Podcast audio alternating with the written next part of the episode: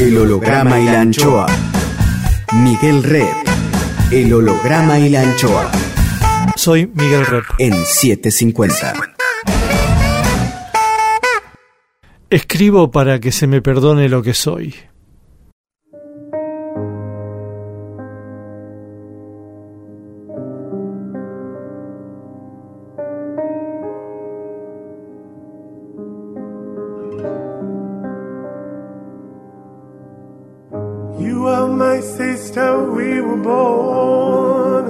Eres mi hermana.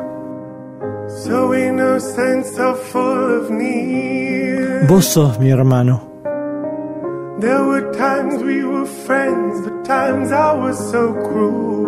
Vos estás próximo, aunque lejos estás. ¿A cuántos kilómetros estás?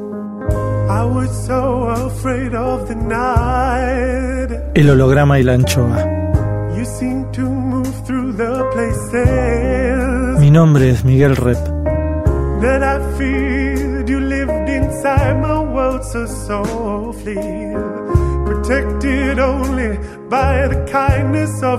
El holograma y la anchoa. You are my sister, and I love you.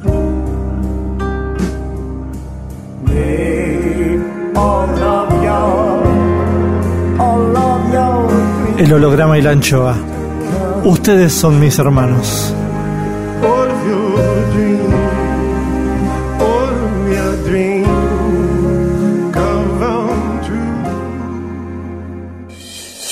El holograma y la anchoa. Hoy guardamos el aire el pensamiento de Carlos Busquet. Carlos Busquet escribe, Carlos publica. Sus dos libros han dejado huella. Uno es Bajo este sol tremendo y el otro Magnetizado. Bajo este sol tremendo fue llevado al cine por Caetano y actuado por Hendler y Esbaraglia. El segundo, Magnetizado, habla de un asesino de taxistas preso desde 1982. Carlos Busquet no se guarda nada. Escuchen acá a Carlos Busquet en el holograma y la ¿Tu personaje de, de dónde salen? ¿San del Chaco o, de qué? ¿Quiénes estos de ahí? Los personajes de los dos libros. Eh, bueno, no, de un libro, porque del otro ya sabemos de dónde salió. Claro, no, estos de en realidad son personajes que se fueron armando. La génesis de ese libro es una bruma que era un clima. Es una imagen esa. Eh, sí, eh, eh, digamos, lo que yo quería sacarme de adentro era un clima, que es mm. ese clima. Entonces, de a poco como, como manifestaciones de ese clima, empiezan a aparecer diálogos, cosas que suceden, cosas que los tipos ven, piensan, qué sé yo. Pero no sabía quién hacía qué cosa. Hmm. Entonces a medida que fui repartiendo tareas fueron empezando a nacer quiénes eran cada uno. Hmm. Y ponerle, qué sé yo, a, a, Duarte lo encuentro en un diálogo. El milico. El milico lo encuentro en un diálogo que es eh, que está nunca nadie me preguntó nada pero para mí ese es el origen de Duarte de esa hay un momento en el que Duarte está mm, está diciendo eh, están viendo un elefante ser torturado y el tipo dice yo sabe cómo le doy máquina ese, le sacudo hasta que venga a golpearme la puerta porque esa es como una metáfora que atraviesa el libro y entonces el otro le dice y si le golpea la puerta, ¿usted le abre? Hmm. tipo dice, no, ni en pedo, estás loco. Eso está medio al final del libro. Ya. Claro, pero es pero cuando llegué a ese a es, cuando llegué a Duarte, habla con Danielito. Eh. Es eh, ahí ahí está hablando. Sí, creo que es con Danielito. Es, Mirá vos como este, pero de ahí a Duarte lo peiné para atrás. Claro. Una vez que lo ese te llevó para atrás. Exacto, ese diálogo dije, bueno, este es Duarte. Hmm. Este es Duarte, es un tipo hmm. simpático, es un hijazo de remil puta que no va a asumir una sola consecuencia de sus acciones. Y a partir de ahí lo encontré a Duarte. Y con, es un psicópata, ¿no? Exacto, y un psicópata y tiene que esa que tiene cierta empatía es que por eso eh, eso lo vuelve más monstruoso y hmm. eh, digamos a partir de definirlo ahí empiezan a aparecer otros diálogos de Duarte como justamente llamar a alguien, a los padres de alguien que tiene secuestrado, de un discapacitado que tiene secuestrado y decirle, no, oiga, no soy un monstruo. Sí. Eh, porque es justamente esa clase de gente. Y, y, perdón, ¿y el personaje principal del nombre eh, difícil? Eh, Setarti y Setarti... ¿Por qué, ¿Por qué Setarti? Porque tenía un Parece Cerati, ¿no? Claro, es, eh, me dijeron después que si le sacaba una consonante más era Cerati, porque resulta que eh, tuve un... Había un compañero de trabajo en la UTN de Córdoba que se llamaba Sentarti. Y me había gustado el apellido porque era corto, tenía Sentarti como una especie de pequeña musicalidad era corto, a la vez era como gris, como muy burocrático, era mm, y, y me gustó. Y bueno, en un momento otra gente del mismo apellido se enojó conmigo y, no quería que saliera con ese nombre, así que le saqué una N como ¿Y existe ese apellido? Sentarti sí. Y, no, Y Setarti no, no sé, no, nunca nadie me dijo Setarti. que alguien, que nadie se reconoce. Igualmente tampoco es un ese personaje más negativo del libro. Claro, bueno, es que es que también es una hoja del viento. Es que bueno, es que vos sabés que también Setarti también era un gran misterio. Mm. Y en un momento también fue un fue un fogonazo. Setarti es la nada. Mm. Y entonces también... Sí, como el personaje del extranjero, ¿no? Eh, exacto. Él es una nada que camina y que es llevada por los acontecimientos. Puede haber terminado en cadalso como el personaje de Exactamente. y tuvo el ojete de que se quedó con la guita. Sí, sí, hay como... Viste que uno lee, ya lee y no tiene ningún tipo de ingenuidad y siempre se cruzan libros anteriores, qué sé yo. A mí se me cruzaron varios libros. Uno es el extranjero. Sí, sí, sí. Otro es, ¿sabes qué? La saga de Soriano. Ah, mira. Y sí, por esa cosa del interior, de la vivencia en el interior, sí, sí te creo. Sí, mm. sí, ahí está. ¿Vos sos lector de Soriano así? He sido, no, eh, así. A Soriano lo absorbí en la infancia. Eh, y sí, en infancia, mm, primera adolescencia. Mm. Sí, primera adolescencia, ponele últimos años de secundario. Así no, te no habrá más pena ni olvido eso. Exacto, porque. Eh, bueno, con esta calificación yo te estoy diciendo escritor argentino. Claro, por eso te digo. No, no, no, es que por eso te digo. Eh, eh, primero me sorprendió, pero después digo, claro, toda esa cosa del interior. Yo Soriano lo absorbí mucho por la revista Humor. Acá te digo, yo una vez te dije y después, una vez que nos cruzamos en Guadalajara, yo te dije eh, que, me, que yo era muy fan de postales, una cosa que vos hacías en La Fierro. Sí. Y no sé, como en el contexto de la charla yo quedé como diciendo, che, habré quedado mal que le digo algo de hace un montón de años, pero era, pero en realidad era porque había sido muy importante. No, fui muy cortante. No, no, pero también fue un diálogo muy corto en el cruzándonos en algo, qué sé yo, y, y, y en realidad era toda esa cosa, la revista Fierro, la revista Humor previamente, porque la Fierro es mm. como, mm. como un... Y esa cosa que hubo al medio, que era la revista Superhumor, vos hacías unas cosas que se llamaban Los Mutiladitos en, en, una revista de Rosario, en Caras y Caretas... Ah, no, en Caras y Caretas era. No, en Caras y Caretas hacía una que se llamaba Pitodoro. Y en. No, en, en la. Mutiladitos salió la primera vez, salió en Superhumor. Mirá, ahí está. Bueno. El superhumor eh, a los dos meses de, la rendición de Malvinas. Ahí está. Bueno, para mí, mi viejo Milico, viviendo en el último culo del Chaco, digamos, para mí, esas revistas eran como una ventanita a otro mundo. Mm. Entonces fueron muy importantes para mí, porque mm. fueron como eh, referencias. Si mm. yo todo lo que investigué después tiene un poco un origen en ese en ese abanico más otras cosas que eh, en esa época y en las cosas que descubrí ahí. Entonces este qué sé yo yo te digo a mí cuando porque si no cómo hubieras salido si no tenías un roce con las revistas de capital. A ver mi discontinuidad con el entorno era grande así que tarde o temprano iba a caer en algo. Cómo era ese entorno y viste un entorno muy corto eh, dentro de todo, el Chaco es una mejor provincia para ser una provincia pobre porque es una provincia nueva. Entonces, tenés ah. provincias en las que ser pobre es digamos, siempre es horrendo, pero quiero decir, tenés provincias como Corrientes, que está al lado, que es una ciudad mucho más No jerárquica. saldrás nunca de pobre. Exactamente. Son es- conservadores. Es una, es una es la ciudad. diferencia que hay entre la ciudad de Corrientes a pocos a pocos kilómetros es de la ciudad de es Resistencia. de resistencia. Es, Otra es infernal. Es Sí, tremendo. De Entonces- Bélgica y Exacto. Entonces, eh, claro, hay una cosa eh, de que hay como una vocación de que eso no progrese jamás. Mm. Y en el Chaco, si bien está esa cosa de que nadie es tan tradicionalmente rico, tenés todas esas fortunas hechas a base del afano y de la expoliación del otro. la movilidad social. Es una claro, pero bueno, ya es un progreso comparado con lo otro. Sí, sí. Digamos, no es que no es que esté bien, pero es un progreso comparado con eso. Habla, sigue hablando Carlos Busquet. Entonces, pero viste muy muy corto el acceso a los a, a la información, qué sé yo. Viste, había una disquería que se llamaba Pistec, ponele, porque el dueño se llamaba Pistec. ¿En qué ciudad? En Saespeña. En Sáenz Peña. Siempre Sí. estamos hablando de tu ciudad natal. De mi ciudad natal en el Chaco. Sí, que es a unos kilómetros de de resistencia. resistencia. Entonces es, la, es como la segunda ciudad, en la segunda ciudad del Chaco. Y entonces este pone la batea de heavy metal, había 10 discos, ¿viste? Carísimo todo. Entonces era mm, ver las tapas, ir evaluando qué, qué sería eso, ¿viste? Ir, qué sé yo, ahora.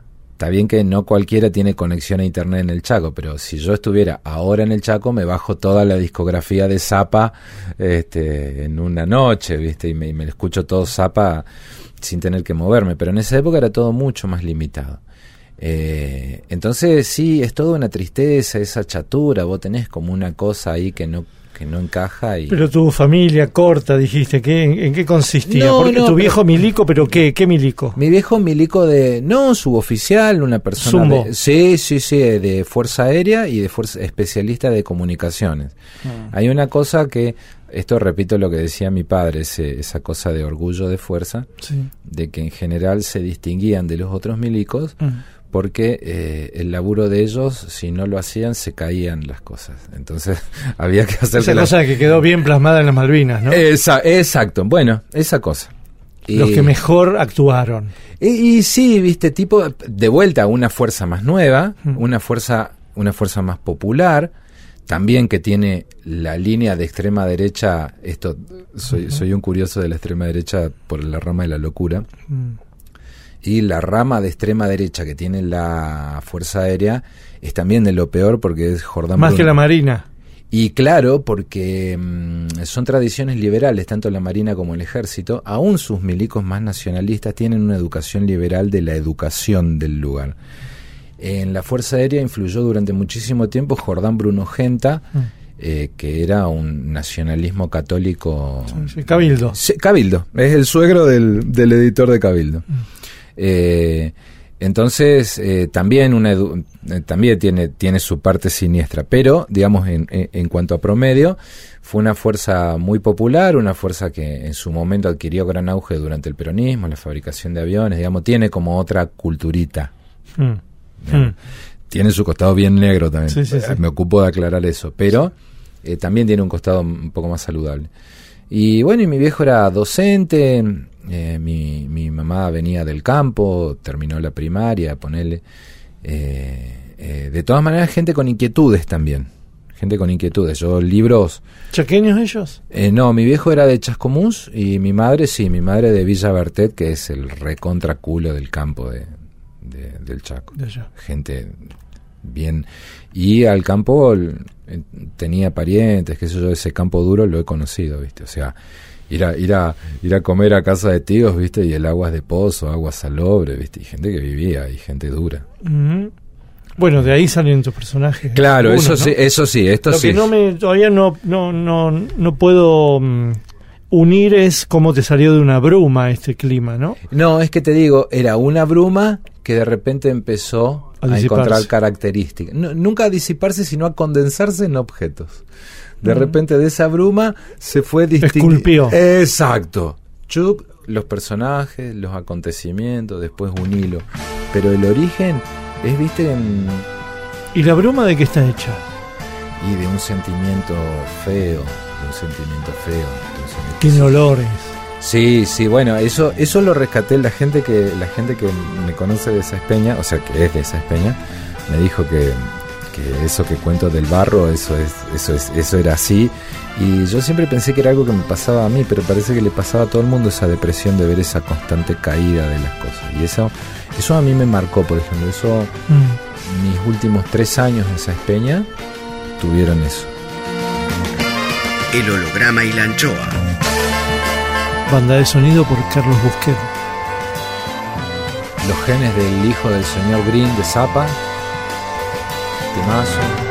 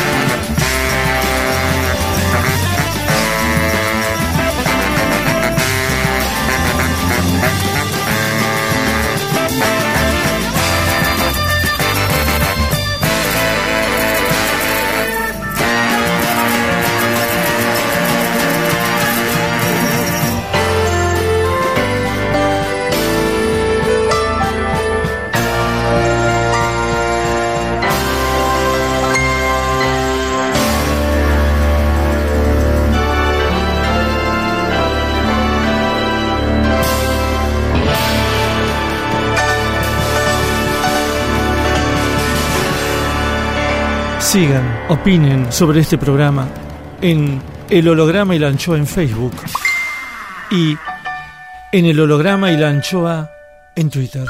Arroba el holograma y la anchoa. Rep, en 750. El recepcionista de arriba. Oh my god. Juicio al invitado. Como todos sabemos, está científicamente comprobado que cuando morimos, subimos al cielo, nos reciben para testearnos en el juicio final. Todo lo que hicimos, deshicimos y omitimos en vida es examinado por un barbudo con alas llamado el recepcionista de arriba, quien juzga si somos recibidos en el paraíso, nos penitencian para aguardar en el purgatorio o nos destinan forever al infierno. Nubes, leve viento, ausencia de olores. Examen, examen, examen más. Cuadrito 1. El recepcionista de arriba recibe a Carlos Busquet. Comienza el interrogatorio.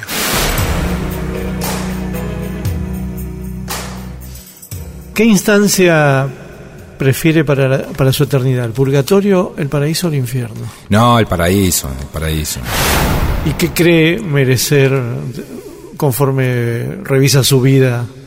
No, y digamos, lo que queda de, de formación católica, sí, te digo, voy al purgatorio, sí, claro. ¿A qué persona le dio un abrazo, saludó, conoció y ahora que ve la foto se arrepiente? Eh, a una persona con la que me peleé, que le dediqué un libro y, y le puse el nombre, con cariño le puse el nombre a un personaje y me peleé estos días. Me, me, peleé mucho con él y me sentí mal porque le había, sentí como que le había hecho un regalo que no merecía. Pero también digo, se lo hice en un momento que pensaba que lo merecía, así que también equilibrio con eso. ¿A quién quiere saludar, abrazar, si pasa al paraíso? ¿Conocer? Eh, no, no sé, qué sé yo. No sé, montones. No sé. Mirá, fíjate qué enfermo que estoy. El primero que se me ocurrió era Von Brown. El tipo que. Decime por qué. Primero porque quieren ir a ver al doctor Von Brown. ¿Ha sido un vida soberbio? Y, inevitablemente sí. Eh, eh, nunca, nunca me gusta pescarme en esa. Eh, me, me, me gusto hmm. y de vuelta ahí. Me gusto humilde, pero sí, cada tanto. Aparte, viste, la gente insegura vas de pedante a, a, autohumillante, viste, o sea. ¿Ha sido vida celoso? No, no, por esto mismo del gen egoísta. O sea, entiendo que es una desgracia. Eh, o sea, que inevitablemente alguien va a querer coger con otra persona que no seas vos. Y está en todo su derecho, loco. Este, ¿viste? No, no, en ese sentido no. Soy muy respetuoso. Porque aparte. yo ya estoy agradecido que me hayas dado algo, ¿viste? no eh, me parece una exageración pedir todo. Y una gran cárcel también. El recepcionista de arriba. Rep sigue en 750. Contracorriente. Por Jorge Tanure.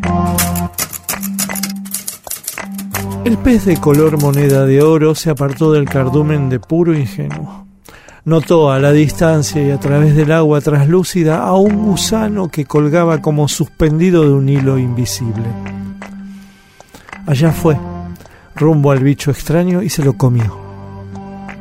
El precio que pagó fue el de no volver a ver más a los suyos. Cuando se dio cuenta ya era tarde y entonces se puso a ejercitar sus aletas como un físico culturista con sus músculos. Serpenteó río arriba y se tentó de montarse a la arena de una limpia playa isleña a riesgo de sacar demasiado su cabeza y perder la vida. Los peces más chicos eran comida fácil, los más grandes el mayor peligro para su integridad, pero estaba empeñado en vivir el pececito al punto de agudizar el alerta por el peligro que representa la acción del humano. Varias veces tuvo que sumergirse como un submarino antes de ser arrasado por las panzas de las veloces lanchas y a pesar de todo aprendió a cuidarse solo, de los navegantes, de los pescadores y de los que lanzan la basura al agua. Creció y se agrandaron sus impulsores. Navegó con autoridad y miles de peces de esos que nadan juntos quisieron ponerse bajo su custodia. Sin embargo, el dorado pez eligió la soledad que lo había apartado de todos los demás y vivió su propia existencia. Ni falta que le hizo cualquier compañía. Contracorriente, por Jorge Tanure. Siga los textos de Tanure en www.jorgetanure con doble n,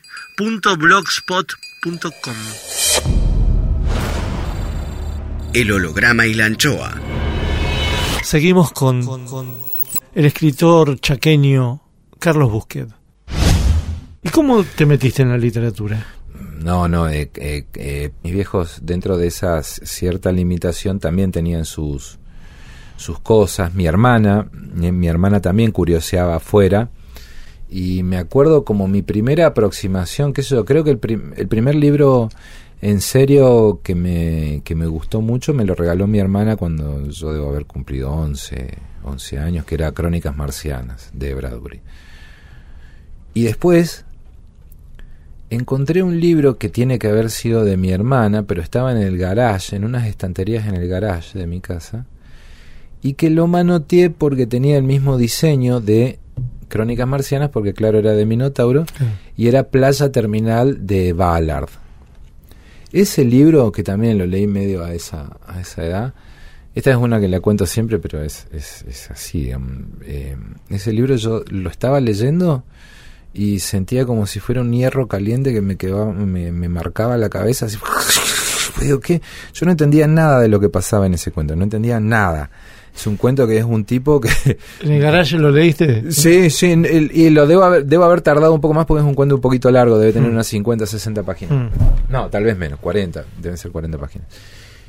Pero es un tipo que cae al atolón de Niwetok en un bote, muerto de culpa y enfermo de beriberi, o sea, alucinando con fiebre y haciendo unas referencias muy, muy tremendas que yo las entendí muchos años después, eh, qué sé yo, a Claude Etherly, que es el famoso tipo que tenía culpa por haber ayudado a tirar la bomba atómica. El tipo lo menciona. Yo cuando leo quién era Claude Etherly, que entro por otro lado, digo, la que hijo de puta este tipo, porque cualquier otro te va a hacer una composición tema Claude Etherly, porque te vas a mear. Este te, lo tiró Este te lo tiró. Sí. Y digo, la reputa madre de lo que estaba hablando este tipo. Sí. Bueno, a, eh, esas cosas son como experiencias fundacionales. Y después, todas muy discontinuas, ¿viste? De ahí pegar un poco por el rock, ¿viste? Y bueno, puntas, puntas, cositas que me llegaban, había cosas que me llamaban la atención y cuando la pegaba abría, cuando no la pegaba era una desilusión, ¿viste? ¿Qué sé yo? El primer disco de Steely Dan que mm. escuché, que soy re fan, eh, lo compré porque creí que era un disco de heavy metal. y se me llenó el culo de preguntas. Primero me enojé que me había equivocado. Y después, después empecé a escuchar estilidad, digo, la reputa madre. Y viste, y esa cosa que es de culo, vos estás investigando, algo te llama la atención y te lo llevas. Los accidentes, ¿no? Pero son accidentes que ya están basados en un criterio. Sí. Son accidentes que, ah, yo creo, me pierdo cosas, soy muy bruto, no leo muchas cosas, no soy un gran inquieto de las cosas, sino que leo pocas cosas y, las que me imprimen me quedan. Eh, no, no soy muy culto, pero mm, eh, tengo como, siento que si algo lo necesito, si algo está en contacto conmigo, ese algo va a llegar, me va a llamar la atención por algo, voy a sentir una cierta familiaridad. Mm.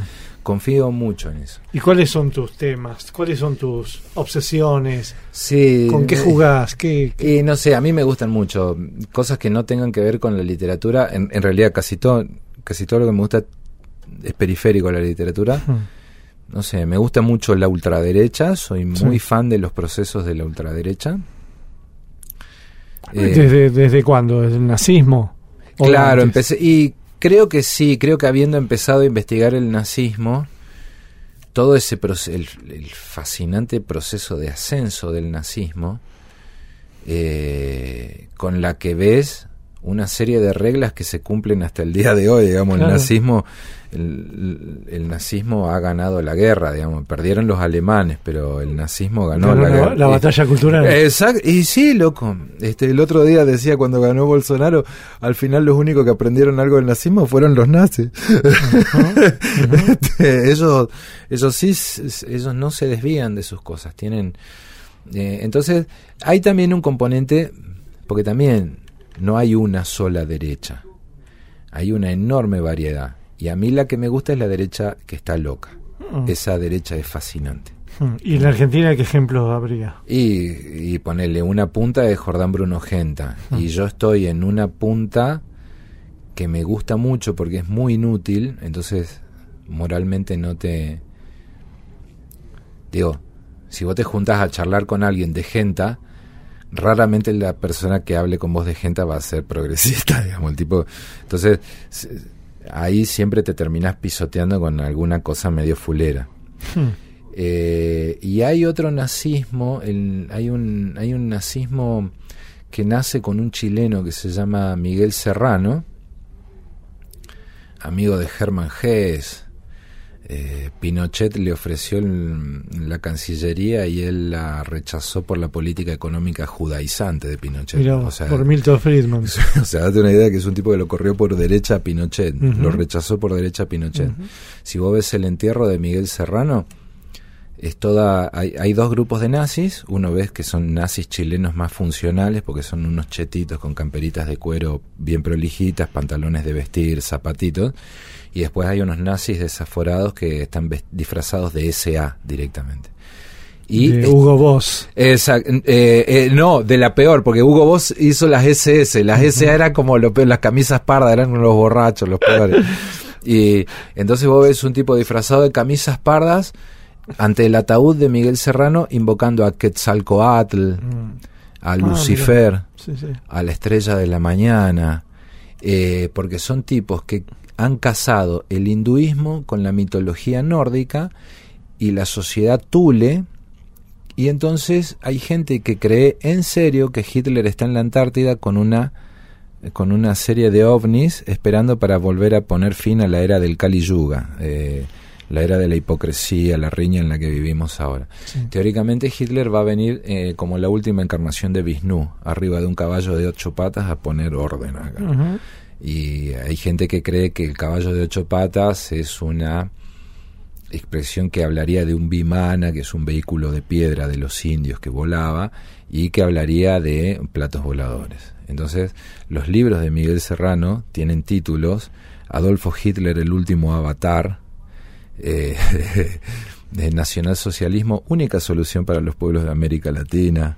eh, ¿Y de qué vivía los, este los, los ovnis de los ovnis de Adolf Hitler contra el nuevo orden mundial. ¿Y los libros circulaban? Son los libros Ah, durante Pinochet. Eh, No, no, los libros recirculan hoy. Y Mm. te estaba por decir que ese tipo abre todo un, un, digamos, Indiana Jones, toda Sí. esa mitología de los nazis Mm. en la Antártida, eh, medio que la, la agarran Louis Powells y Jacques Berger en los 60 con el regreso de los brujos. Este viejo empieza a fumar de ahí. No, es un viejo rico, no, es un tipo rico. Ah, es es un, tipo- viejo rico. Sí, sí, sí. Eh, sobrino de Vicente Huidobro, ponele. Más, más, Carlos Busquet. Rep en 750. ¿Admirás algo de la ultraderecha? La lo- no, no sé, si- no, admirar no, no, no, no. Alguna gente sí, alguna gente vive, alguna gente vive eso.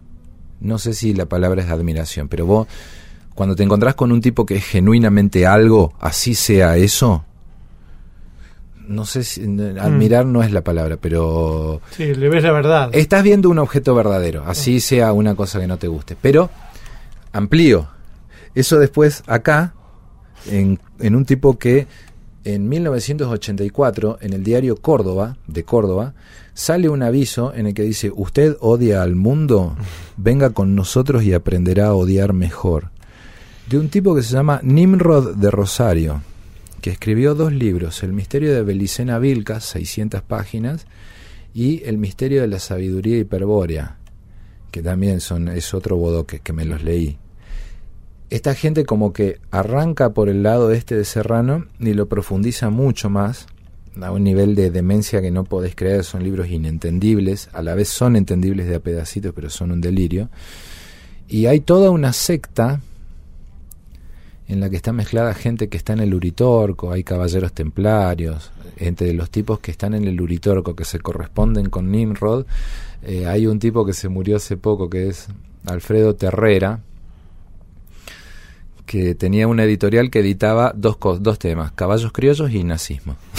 Así nomás. Así nomás. Y el tipo tenía el bastón de mando que le había dado eh, teóricamente Votan, el mismo dios nórdico Votan, a los comechingones. Llegó hasta acá. Llegó hasta acá, había un bastón de mando que era una especie de piedra oblonga, que hay un video en el que el tipo lo muestra y se lo está mostrando a alguien y dice, este es el bastón, el- tiene un nombre, toquilítico o algo así. Y se lo muestra y dice, esta no es la caja original. Y vos te lo imaginás a Botan diciéndole al cacique de Comechingón, diciendo, guardá la caja por la garantía, ¿viste? Y entonces eso progresa. Te estoy hablando de que poner la gente que creó todo el mito del Uritorco Sí. Eh, es un doctor griego, Ángel Cristo Acoglanis, que lo mató el hermano de Jorge Antonio. ¿Ah, sí? Le vació un cargador acá en la Recoleta y se entregó y dijo, vengo muy contento porque acabo de matar a un brujo. Y lo internaron en un psiquiátrico y se, y se tiró se tiró, no sé si de un cuarto piso o algo así, se suicidó, claro, sí, el hermano de Jorge Antonio. Jorge Antonio que fue uno de los tipos que organizó toda la entrada de nazis al país. Hmm. Así nomás. Así nomás. Entonces está todo ese, todo ese mundo está muy conectado de una manera y, se, y empieza a tener brotes. Ya estas dos cosas que te digo, que em, eh, empieza a tener brotes que ya son casi psiquiátricos. Digamos, Ninro de Rosario es psiquiátrico. ¿Y en este gobierno vos percibís algo de la ultraderecha? No, en este gobierno percibo algo de los mecanismos más básicos del nazismo. Eh, toda esta ultraderecha a mí me cae simpática. Claro. Eh, que ¿Por qué? Porque son cultos. Son cu- el mismo cabildo, yo soy un relector de ahora no Mm. sale desde el año pasado, Sí. pero soy- me encanta leer porque son eh, vos ves referencias que decís, sí, yo con este tipo me como un asado, loco, Mm. para discutir San Agustín mientras comemos un asado yo me lo como. Como con los masones. Claro, sí, sí, sí, viste, yo, porque, qué sé yo. No, no, acá es algo muy... ¿Sabes qué? Estos tipos, ¿sabes qué tienen de simpático? Tienen un alma, así sea un alma retorcida, un alma de mierda. Son tipos que están creyendo en Hitler en la Antártida, no salen a apalear pobres, ¿viste? Están en esa. Y estos, estos no, esto es una cosa que no Sin tiene alma. alma. Esto no tiene alma. Esto es una máquina de gente que no se satisface. El holograma y la anchoa. Clima musical por Carlos Busque. Eh, de King Crimson, The Night Watch, de Mazo.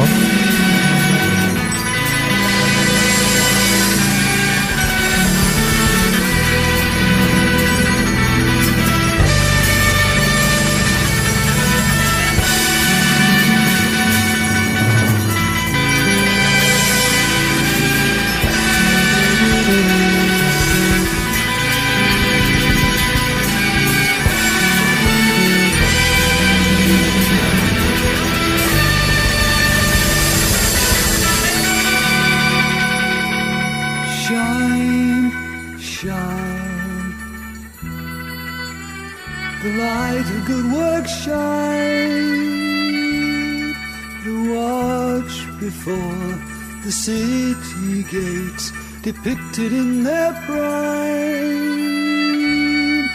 The golden light, all grimy now. Three hundred years have passed. The worthy captain and his squad of troopers standing fast.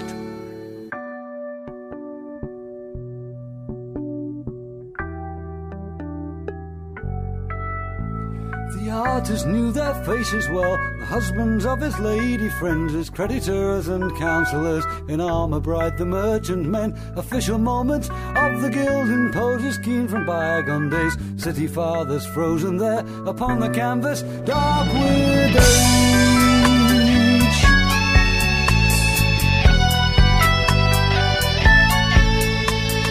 smell of paint, a flask of wine, and turn those faces all to me.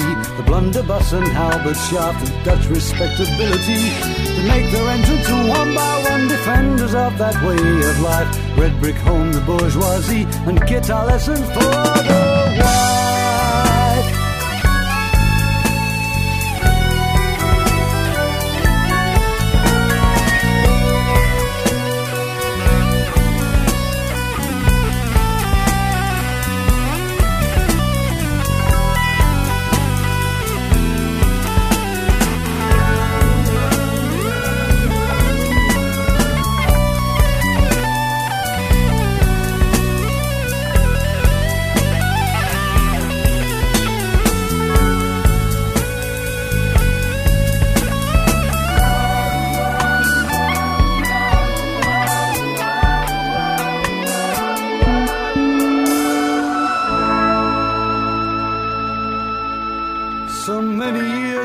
suffered here, our country racked with Spanish wars. Now comes a chance to find ourselves quiet range behind our doors, without posterity again.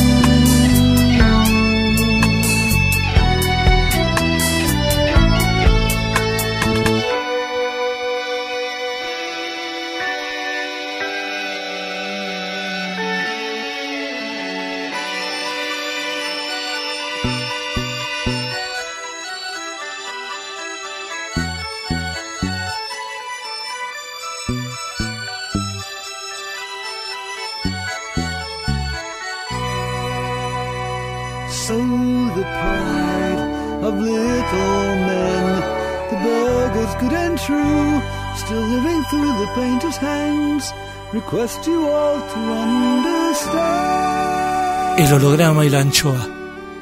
Horarios luminosos en tiempos oscuros. Rep sigue en 750.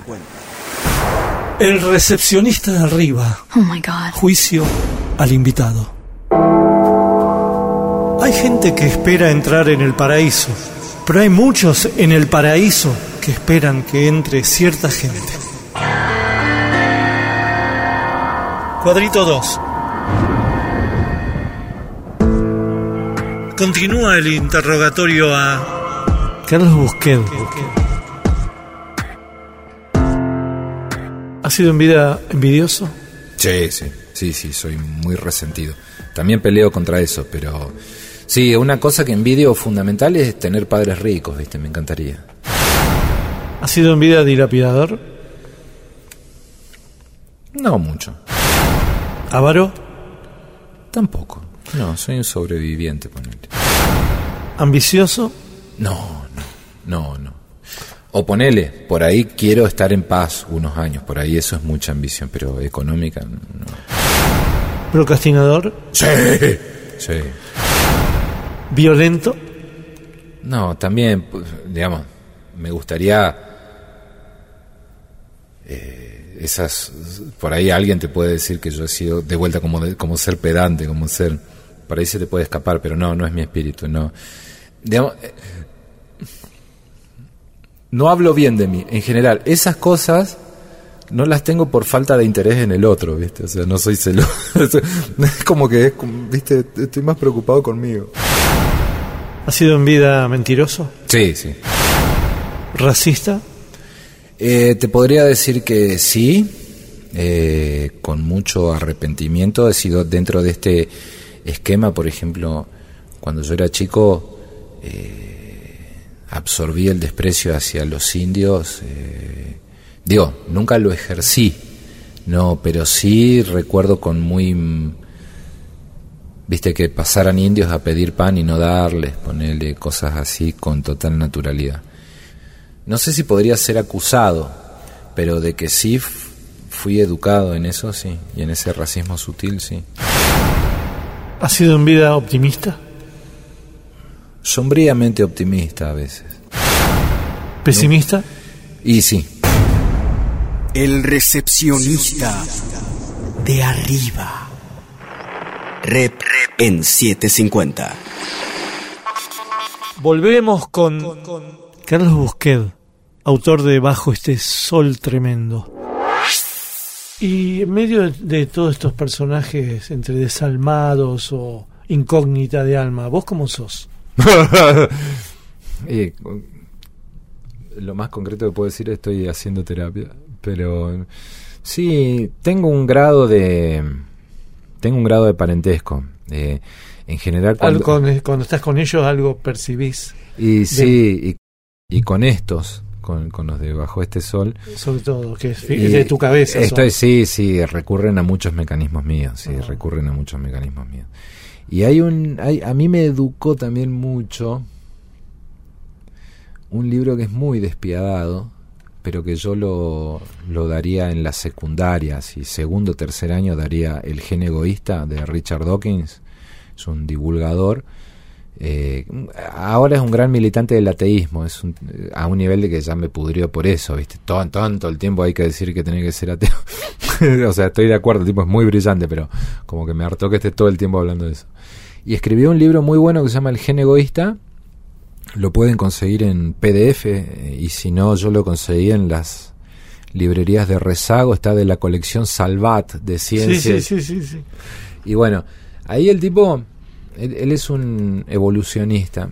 Y el tipo te hace una primera historia de cómo se empezaban a formar las primeras moléculas en la sopa primordial. El tipo te dice, había unos charcos con determinados elementos químicos, cambios de temperatura, los rayos, X cosas, los átomos disponibles se iban enlazando, resulta que las moléculas complejas vivían más, las moléculas empezaron a competir por los átomos que las constituían y las volvían las volvían más estables, bla bla bla, eso va te presenta tres o cuatro escalones de esa evolución en la que ya hay algo como un protocanibalismo entre moléculas.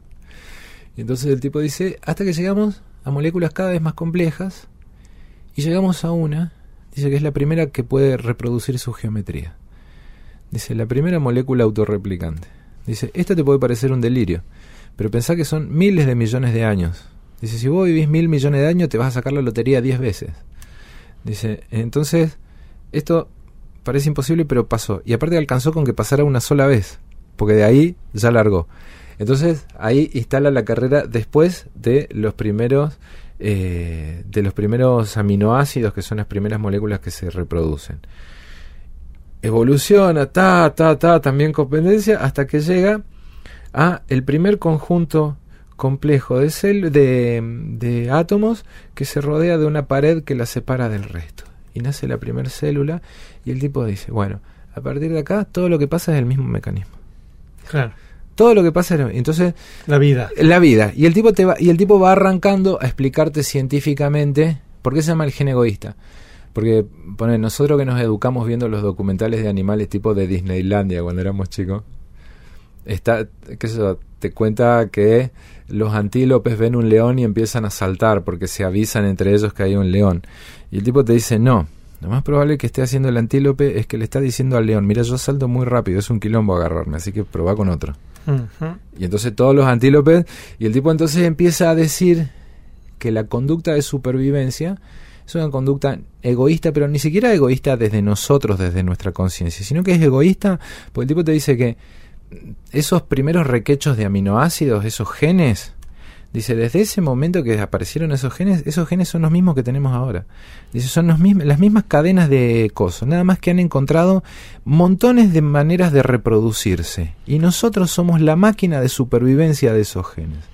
Nosotros somos un mecanismo que construyeron esos genes. Los genes no hacen cosas, nos tienen a nosotros para hacer cosas. Entonces el tipo empieza a definir a cada, cada organismo vivo como una máquina de supervivencia de sus genes. Y eso ya determina otro nivel de análisis sobre el tipo. Y entonces el tipo Mm. dice una cosa muy cierta. Dice, una máquina de supervivencia que se encuentra con otra máquina de supervivencia en el camino de la vida, la va a considerar como cualquier otra cosa que hay. Es decir, puede ser una recompensa, puede ser un obstáculo, puede ser algo que él se puede comer. La única diferencia que tiene la otra máquina de supervivencia es que devuelve el golpe. Claro. Y ahí también el tipo pasa a definir la unidad fundamental de comportamiento. Vos todo el tiempo, así sea cualquier cagada que te imaginas, lo que estás haciendo es sobrevivir para coger. Eh, Eso es lo que tu cuerpo te manda a hacer.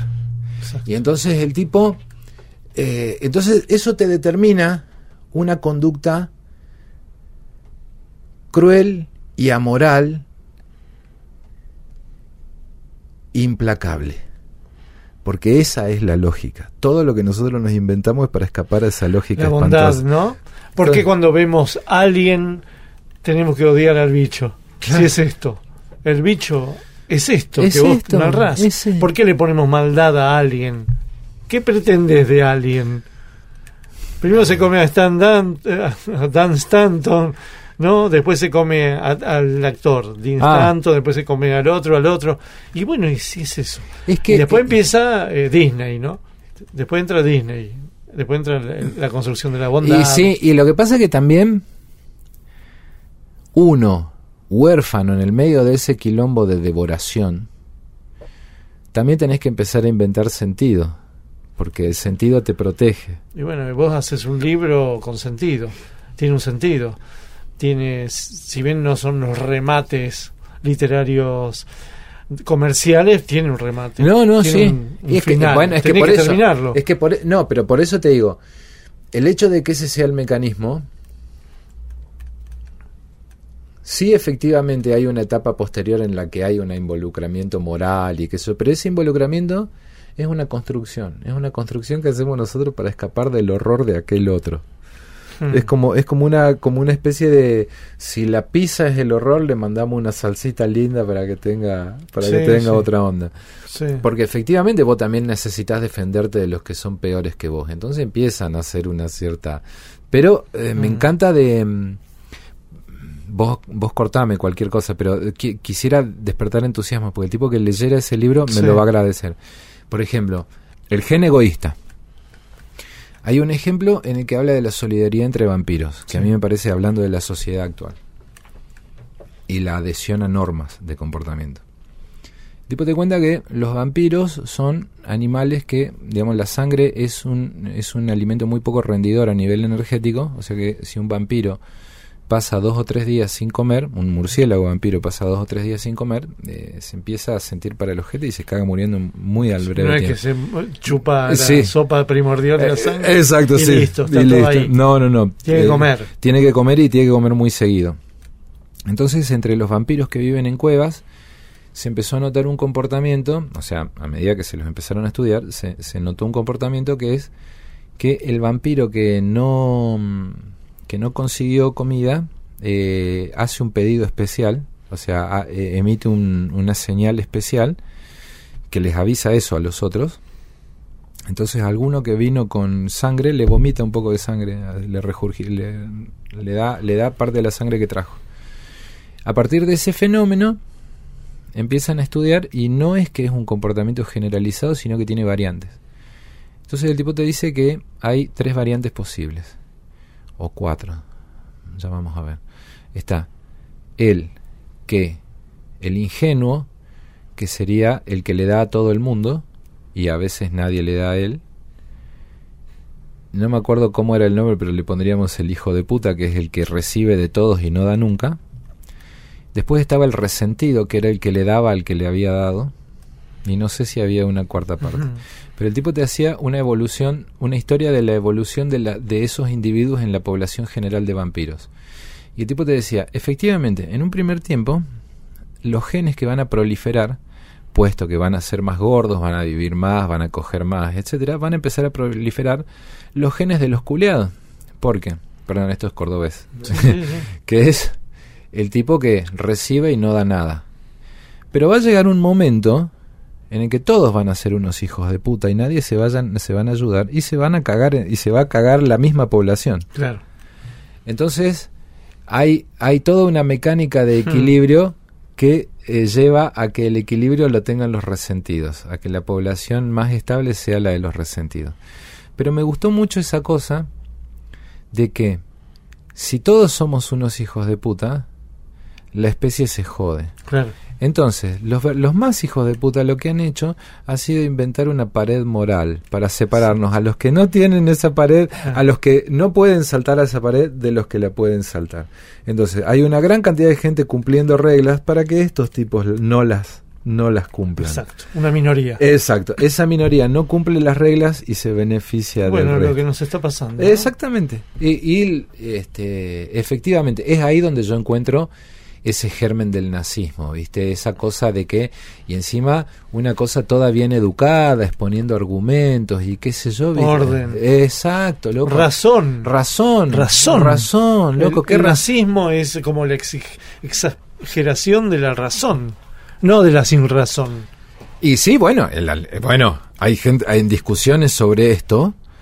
Ah, el- eh, volviendo al tema del nazismo esotérico, toda esta gente que está en esta, eh, ciertos análisis del nazismo te dicen que creer que el pueblo alemán es un pueblo razonable, dice, toda esa razonabilidad y esa cosa está parada sobre un barro de romanticismo y de, y de, Hmm. y de locura que es el barro sustentado. Todo lo otro está parado arriba de eso. Claro. Dice, hay que tener mucho ojo con, los, con, con, con la cuestión alemana del raciocinio. No, eso está parado a- a- abajo de todo un Sí, magma un- mucho más... Magma barroso. Exacto, hay que, hay que tener cuidado con eso. El holograma y la anchoa. Atenti. Son y 50. Informativo. Luego Yapa. Recepcionista de arriba. Carlos Busquet. Paraíso, Purgatorio o Infierno. Miguel Rep tiene aire. Aire 750. 750. cuadritos finales. Más Carlos Busquet, autor de Magnetizado. ¿Qué te- ¿De qué te sirve ser ingeniero a la hora de escribir? Orden, una... Sí, el orden. ¿Qué ve de macabro u, oscuro de los, co- de los conductores de taxi? que escuchan a Babi Checopán.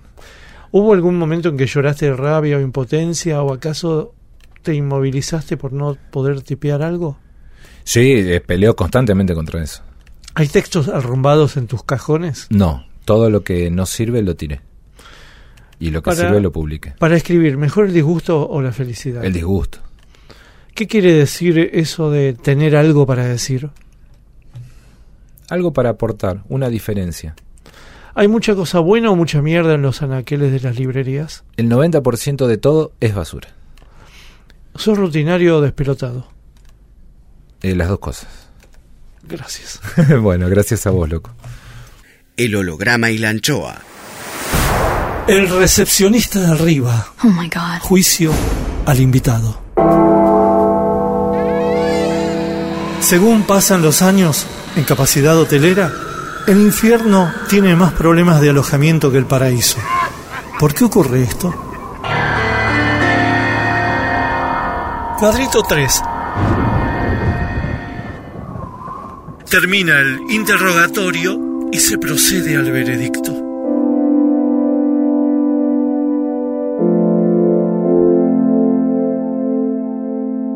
¿Cuál fue su pecado personal preferido en vida? Mira, y en ter- preferido en términos de sostenimiento en el tiempo, probablemente la paja. Solo por una actitud sostenida en el tiempo y continua. Eh, no sé. Y pecados no, no, me gusta comer, me gusta coger, me gusta estar contento. ¿Cuál fue el pecado que no perdonó a los demás? Para remitirte a la última vez que estuve peleado con alguien, eh, me amenazaron, eh, me amenazó un tipo que era ex amigo mío, o sea, era amigo en ese momento, dejó de serlo en el momento en que me amenazó. Y mm, vos sabés que mi enojo lo sentí como una falta de respeto, porque me amenazaron en una situación en la que no era necesario. Y, y me ofendió mucho eso, ¿viste? Pues digo, si, pues yo te puedo entender si me amenazas en una situación desesperada, es parte, del, parte de la supervivencia, parte del... Pero, ¿viste? Si, si, si recurriste a eso ante una situación que no era necesario, digo, ¿qué pensabas de mí antes? Entonces, lo que haya sido esa especie de falta de respeto que entendí, eso fue lo que, lo que no perdono, porque considero que yo me porté respetuosamente. ¿Le ha quitado el novio o la novia a alguien? No, no creo. O sea, supongo que las novias que hemos tenido han sido pretendidas por otros, así que en ese sentido tal vez sí, pero no, no insidiosamente fui a... ¿Se murió el rebelde o dócil? En desacuerdo se murió. No sé si rebelde. ¿Qué le faltó por hacer? A esta altura creo que la deuda que tengo es tener un perro. Me gustaría tener un perro. Veredicto.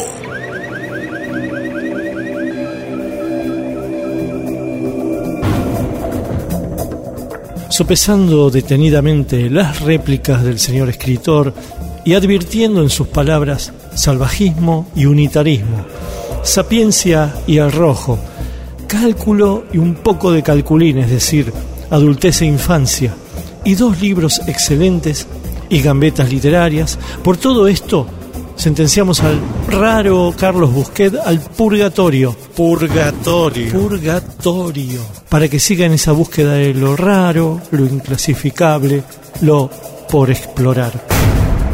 Dejo constancia, el recepcionista de arriba. El recepcionista de arriba.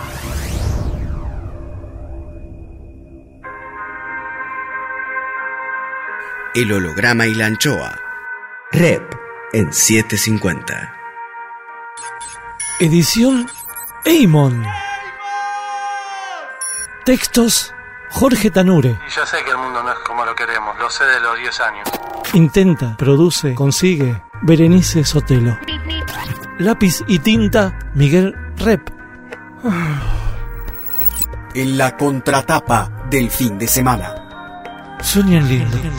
Miguel Rep. El holograma y la anchoa, siempre contratapa, siempre último, siempre nocturno, siempre allá.